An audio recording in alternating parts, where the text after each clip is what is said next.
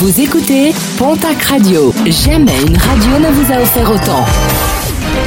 L'information locale à 9h, c'est sur Pontac Radio.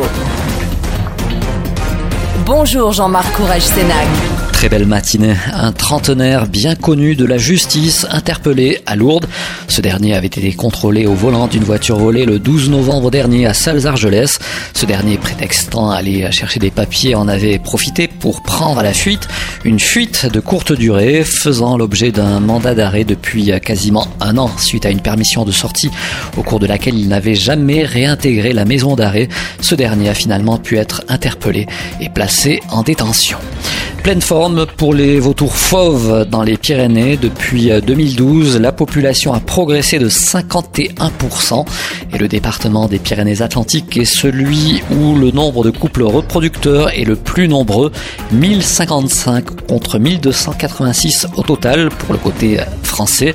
Et de l'autre côté des Pyrénées, la population est encore plus importante avec près de 31 000 couples comptabilisés ces dernières années. Les hommages se sont multipliés hier suite à la disparition de Pierre Chat, conseiller général des Hautes-Pyrénées dans les années 90. Il avait également été conseiller municipal à Tarbes. Affaire renvoyée à demain mercredi, saisi en référé, le tribunal de Pau doit traiter l'affaire portée par l'usine Toreil du bassin de Lac. La direction du site industriel a assigné trois syndicalistes pour grève illicite. Les syndicats accusent de leur côté la direction de vouloir casser le mouvement de grève qui fait suite à l'annonce en octobre dernier d'un plan de départ de 42 suppressions de postes. Et puis pour euh, finir, un mot de sport et de basket avec euh, les qualifications à l'Euro 2022 en jeu cette semaine à Pau.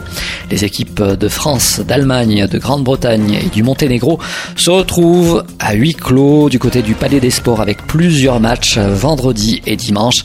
La France sera notamment opposée à la Grande-Bretagne vendredi et face à l'Allemagne dimanche.